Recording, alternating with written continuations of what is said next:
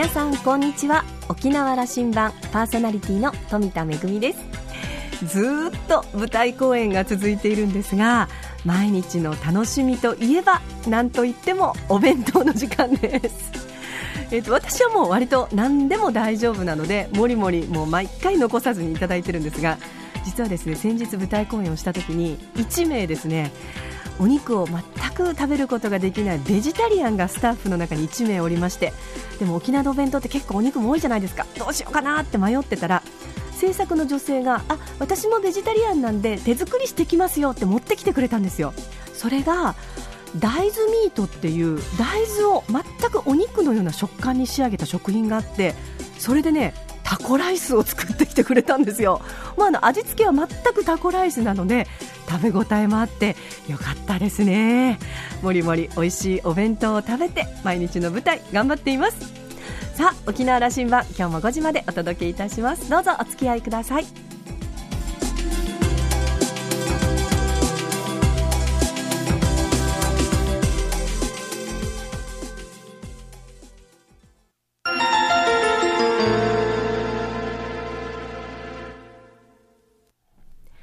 那覇空港のどこかにあると噂のコーラルラウンジ。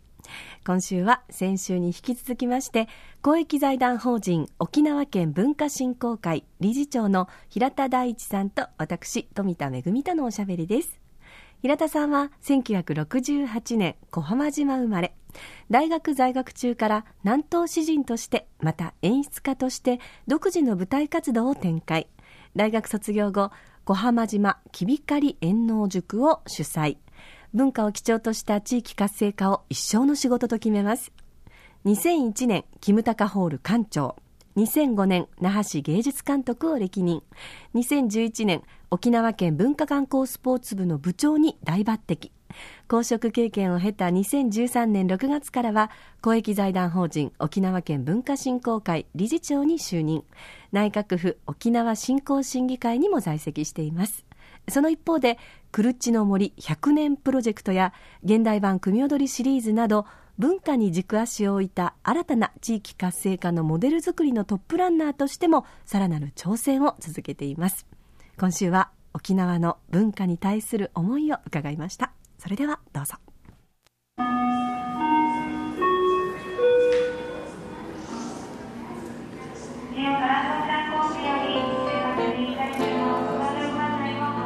お帰りなさいはいよ、どうも、一週間ぶりです。はい、一週間ぶりで、あのね、JTA の翼に乗って そうそうそう帰ってらした。はいあの、僕、あの、小浜島のね、出身なんで、あもう赤い翼にいつもお世話になっております。はいありがとうございます。はい。あの私ですね、ええずーっと前から、はい。あのねあのいろいろとお仕事もさせていただいて名刺をいただいたの私初めてだと思うんですが。そうでしたっけ？名刺をいただくとえ「目指せ沖縄文化愚数字元年」という文字がはい。入っておりますがこれは何でしょうか？これですねええ、僕実は、あの、ちょうど部長時代に、はい。あの、復帰40周年を迎えたんですね。はい。で、えー、10年、次の復帰50周年っていうのは、すごい大きななんか、節目だなっていうことを感じて、その時に考えたキャッチコピーなんです、自分自身の。で、目指せ沖縄文化愚数字元年、愚数字はご祝儀ですから、はい。まあ、お祝い元年ということで、うん。えー僕はその2022年復帰40 50周年にあたる、えー平成34年というのが、あのーもう一つのおリセットされるあの新しい沖縄にリセットされる新生沖縄のゼロ元年なんだっていうふうに位置づけて、でじゃあその時ってどんな風の沖縄の姿がいいんですか？っていうともう紛れもなくもう文化がドカンと真ん中にあるやつ。うん。まあ、例えて言うならば、えー文化をそのおやつとして捉えるんじゃなくて、うん。主食として捉えられるようなそういう沖縄になっていたいなっていうのが思いがあって。それ以来この10年間の僕の目標が目指せ内縄文化無数時間でというふうにまあ一応ずっと名刺に書かせてもらってこれあのねその文字と一緒にですね、はい。なんか目が目が出てるようなこれは何なんでしょう何でしょうか？これ実はですね、うん。ええあのーえっ、とガジマルっていう人もいるし、それからクルチっていう人もいます。今あの読谷のザキメの裏に、ええ。宮沢和美さんたちと一緒に、うん。クルチの森100年プロジェクトという三振の竿になるはい。黒木、琉球黒炭を植えるっていうのをですねあのあと育てるっていうのをやってるんですけど100年かかるんですってこの三振になるまでに最低でも。え生きてないなと。自分で命はないなって思った時に、えうん。あのすごくなんか目の前のちっちゃなことがとってもなんか全然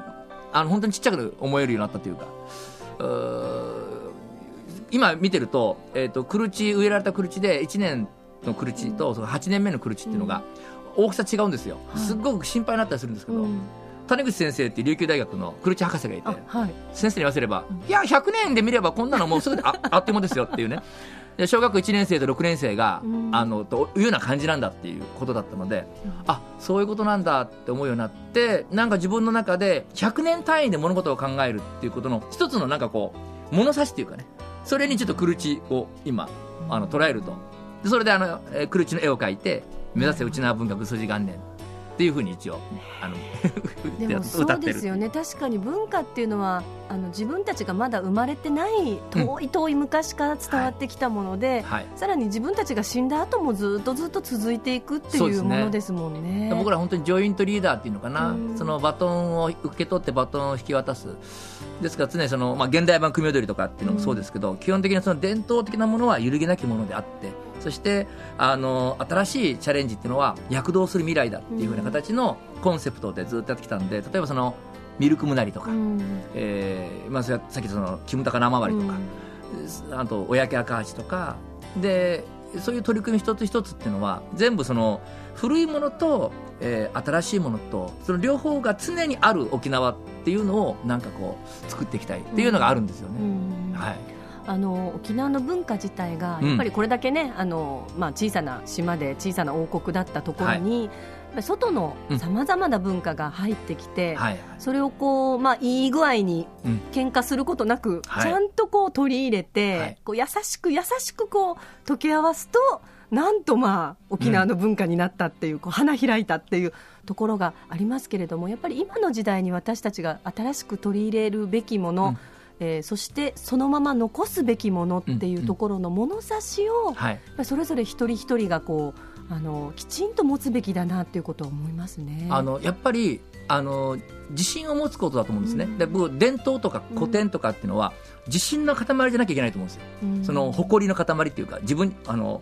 自分自身にとってこれはもう揺るぎなきものなんだって。だからその揺るぎなきものがあるから思い切った転換とかチャレンジができるっていうように僕は捉えていきたいなと思ってるのであの一方でその沖縄の文化はあの揺れの文化とも言われていますよね、はい。僕なんかそうですけど島で笛を吹くんですけど、うん。小浜島で。うん。そうそう10人先生がいたら もう10人が10人ともみんなが言うこと違うんですよ。でもう誰が言うのが正しいんだって言ってもう本番の日祭り迎えて終わったら10人10人とも来て「うん。お名前やさ」ってね「今だよ」って「お今の笛はねうん昔聞いたのと同じ音色だったな」と言うんですけど。あの10人十色でああでもないこうでもないってやるから沖縄の文化っていうのは揺れるから逆に残っていくんだってことをまあ本当に思うんですけども、まあ、そういう面で言うと、えーそういうなんか沖縄の文化が持っている揺れに対して僕はあの揺るぎなき逆に言ったらそのなんかこう自信というか、あの誇りをちょっと感じてるんですけどね、なんかね、うん、あのまあ、琉球王国っていう国はなくなってしまったんですけれども確かに、まあ、私たちの中に、うん。その脈々と続くはい。誇りと、はい。そして文化っていうのをなんか体の中に、うん。なんかみんな持ってるなっていうことを思ったりすることがあるんですけれどもその、まあ、愚数字元年のはい。2022年2022年。に向けて、はい。あのまあ、私たちはまあ舞台に関わってるあれですけどそれ以外にもたくさんのその沖縄文化っていうのがありますよね。はいはい。今あの文化振興会の方では沖縄文学賞、沖縄文学賞、ねはい。あの先日発表もされましたけれども。あ審査員もね、はいお願いして。あの小説もあったり、流歌があったり、はい。そしてまあね戯曲シナリオがあったりとかってさまざまな分野で、はい。その沖縄でしか生まれ得ない作品だったりその、えー文化がまあ生まれまだあのどんどんどんどん新しいものが生まれているっていうこの状況っていうのは、本当に素晴らしいことだなというふうに思います、ね、そうですね、あの例えば、まあ、昔結構言われてる例えで言うと、そのシークワーサーの木がありますよね、はい。シークワーサーのあの実をはい。こう割ると、シークワーサーの香りがしますと、はい。で葉っぱをうん折り曲げても香りしますあよね。ーはい。で木ってあれ傷つけると、ええ。木からもシークワーサーの香りするんですよで同じように僕を平田大地を折り曲げたら僕からは小浜島の香りがするだろうと僕は思うんですけど おそらく島で生まれてきたっていうことはそういうふうに体全体からまず醸し出せてる香りがあってっていうのが一つだとあると思うんですね。ですからあのやっぱり、えー、その沖縄っていう環境の中で生まれてきた風景の中で生まれてきた歌とか音楽とかそれから文学的な作品とかっていうのはやっぱり醸し出せる香りというのが僕絶対あるんじゃないかなと思ってるので、あの漫画部門っていうのをね復活させたんですけど、ええはい、漫画原作っていうのがあって、うん、やっぱりもう沖縄らしいなんかその漫画のそのストーリーだったりするんですよね。だから僕本当にその今沖縄音楽っていうのはジャンルでかなりこう確立されてるんですけど、うん、ワールドミュージックの世界の中でも。あの文学とか文芸とか、それから舞台ももう沖縄っていう一つのもうジャンルでね、やっぱりこう言われるぐらいになるんじゃないかなっていうような気がしますよね。うそうですね、いやでもその中で、まあ、あのこうした行政的な取り組みもあれば、はい、まあ、ご自身はプレイヤーでもあり、はい、演出家でもあり、はい、そして沖縄県文化振興会の理事長でもあり名刺の裏を拝見するとさまざまな理事や委員やあの そうです、ね、なんですけれども、えー、そのまあ2022年に向けて、うん、そのご自身の活動というか、これからあのこういった活動をこういった目線でやっていくぞというところを私たちもちょっと伺いたいなと思ってるんですよ。あのやっぱり一つは、えー、今年世界の知難地大会がありました。はい、で2021年に次の大会がありますよね。うん。はい、で一方で2019年は、えー、組踊りがあ。の上演されて300年 ,300 年はい、えー、なのでその300年合わせて現代版組踊りも今度20周年なんですよねちょうど。それで伝統の組踊りと現代版組踊りのコラボ企画とかっていうのをやってるんですが2020年にオリンピックがあります、ね、ありますね。オリンピックの前の年なので、ええ、あのそういったふうにあの日本の文化の一つとしてねあの沖縄の文化ってことを紹介していく大きなチャンスがまず2019年にあるなって思うんですね。で2020年のオリンピックが終わったら2021年には世界の内半大会がある。次の。で2022年には内縄文化数字元年があると。いうことで結構僕この2022年までって本当にあのえー、忙しいですけど、うん、えー、あるある意味で言うならばちょっと遠い未来だけどでも、あのー、なんかすぐに来ちゃうんじゃないかな、うん、で一年一年をどんなふうな沖縄のその発信をしていくのかなっていうことによって2022年ってやっぱり決まってくるなと思ってるんで、うん、すごくなんかあの先週も話させてもらったそのマグネットコンテンツ、ええ、文化観光戦略みたいなものもあの一過性ではなくてここでその培った筋力トレーニングって絶対に後から生きてくると思うので、ね、ぜひなんかそういうふうにあのお互いスタンスが違うし、コンセプトは違う、うん、えー、舞台を作ったり取り組みするかもしれませんが。まあでも幸喜良心先生がね、うん、昔言ってたみたいに、ええ、世界に同じ演出家2人いらないって言ったみたいに それを考えると、はい、みんなそれぞれが違っててそれをお互いが認め合えるようなそういうふうなあのなんか、えー、心が豊かななんかこう環境を作りたいと思うんですよね。そうですね、うん、あのライバルでもあるんだけれども、うん、一方で沖縄文化全体を底上げして、その沖縄のそのブランドじゃないんですけれども、はい、やっぱりね観光でいらした方にも沖縄にこういう舞台があるとか、うん、沖縄に行くとこんな漫画が読めるとか、はい、あのこんな面白いこうね流歌っていう世界があるとかっていうことまずは知っていただくためには、うん、こうチームとしてというんですかね、みんなでその関わる人たちすべてが全体的な、まあ、機運をちょっと盛り上げていくっていうそう手をつなぐことも、あの時々は必要なのかなと思ったりしますね、うん、さっき言ったそれが自信がないとできないんですよね、自分のやってることの取り組み自信がないと不安になっちゃうんですよね、だから一番大事なのは自分で自分を褒める 自分で自分を認める励ます 肯定する、でそれの力がある作品というのがやっぱり僕はあのお客さんに対してもすごく、えー、ある意味で言うならば優しい作品になってるんじゃないかなっていう、あの本当にその今僕子供たち相手に結構いろいろと舞台やったりしますけども、あの自信がない大人と本当に出会った子供ってとってもあのかわいそうなぐらい苦労するんですね、ですからその子供たちが、えー、すくすく育つためには、自信がある大人っていうのが一人でも多く育っていって、でそこで出会った子供たちっていうのはあそういう大人になりたいっていうふうに思ってもらえるようなね、うん、そういう環境なんか作っていきたいなっていう思ってるので、うん、まあ、僕は本当に、あのー、舞台を作ると同時に人を作るってことを、本当に頑張ってなんかやっていけたらいいなと思ってるんですけども、はい、はいあのいろんな取り組みをされて、はい。もうあの名刺に書ききれないぐらい、プロフィールに書ききれないぐらいの、あのたくさんの,、はい。あの活動をされてますけれども、その2022年に向けて、そのさまざまなその取り組みの中で、ええ。きっとあの、ね、平田さんのメッセージというのが、さまざまなものからきっと私たちも聞こえてくるんだろうなっていうのを。もううざいぐらいね。本当に。た多分時々はなんかいろんなところではご一緒したりすることもあるんだろうなっていうふうに思ったりするんですが、あの一つでも、はいうちなんちゅって、うん。結構やっぱり今目の前のはいことっていうのに集中して一生懸命やって、はい。割と瞬発力みたいなところがやっぱりあって、まあ、ぶはいはいはい舞台の人たちもそうなんですけど、ちょっと持久力というか、はいはいはい そこがちょっとみんなあのやっぱりねあのなんて私もだから舞台やってて自分で言うのもなんですけどものすごい秋っぽくてあの短期間だとなんかあれなんですけどだからどんどん新しい舞台を作っていったりあの間が空いたりするとあれなんですけど、うん。じゃあこれを5年先もやります10年先もやりますってこう長期的に見てるとなかなかこう息切れして続かないようなところがあったりするんですけれども、あのそういったものを今みたいにやっぱり2022年とかって目に見えるところで設定して、1年はこうする。5年はこうする。10年はこうするってこういくのはやっぱり動きやすいかもしれないですね。そうですね。うん。あの、でも僕、大賛成なんです。その、あの、めぐみさんの舞台見てていつも思うのは、まさに今言ったみたいに、うん。秋っぽいっていうのは、いいんですね。うん。要するに自分が一番見たいものをやりたいわけですよね、うん。で自分にとってその飽きないものっていうものを作り続けるっていう、そのなんかおそらくその思いがあの毎回見ても新鮮に感じるんですよ僕ら。そういうのなんかとっても感じたのであのいいですか？もうもうレッツ秋っぽいで。ちょっとギッカ秋っぽいで。あのいいんじゃないでしょうか、あのそれの繰り返しであの5年先10年先っていうのが僕あるかなって思ってるんではい。頑張りたいと思います。ありがとうございます。では最後にはい。2022年に向けて、はい。えー番組でいつも聞いております若い世代に向けての一言メッセージをお願いいたします。お。えー目指せ内縄文化愚数時元年。みんなであのそれぞれのお足元にある文化を誇りに思えるようなそういう世界を作っていきましょうありがとうございました。ありがとうございました。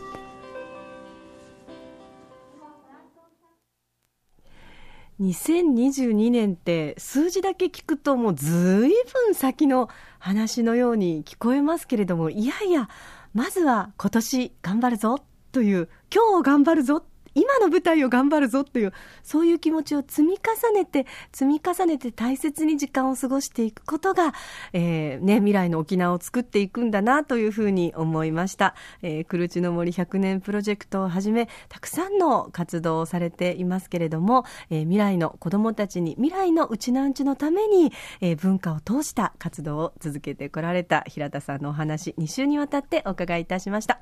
コーラルラウンジは公益財団法人沖縄県文化振興会理事長の平田大地さんと私富田恵のおしゃべりでした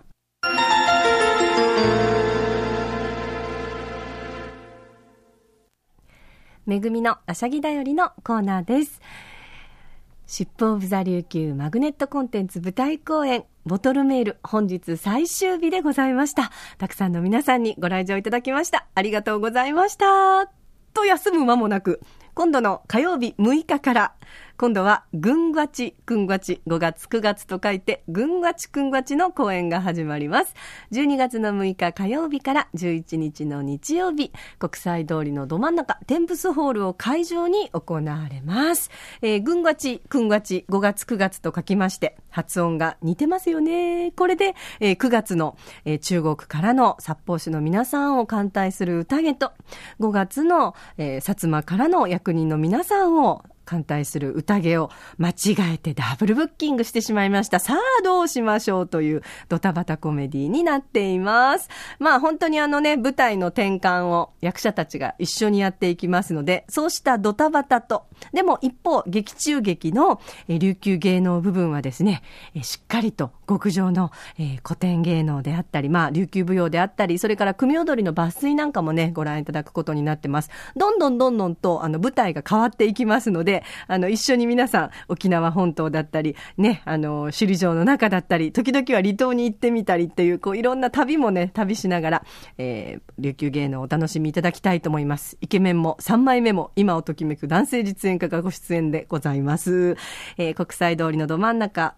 天物館での上演ですけれども、12月の6日木曜日から11日の日曜日まで、チケットのご予約、お問い合わせは、シアタークリエイト090-3074-8295 090-3074-8295番へお問い合わせください。私、劇場におりますので、ぜひ見かけたら声かけてくださいね。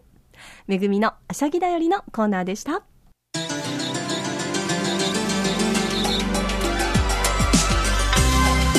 沖縄羅針盤はインターネットを利用したポッドキャストでも配信中です。ラジオ沖縄のホームページからアクセスできますので沖縄羅針盤もしくはラジオ沖縄と検索してポッドキャストでお楽しみください。それから私富田恵やコーラルラウンジ常連客の島田さんのブログやフェイスブックも公開中です。私のフェイスブックの方には現在公演中の舞台のご案内とかそれからいろんな楽しい舞台裏の写真もありますのでお時間のある時にぜひこちらもチェックしてみてください。沖縄羅針盤今週も最後までお付き合いいただきましてありがとうございました。そろそろお別れのお時間です。パーソナリティは富田恵でした。それではまた来週。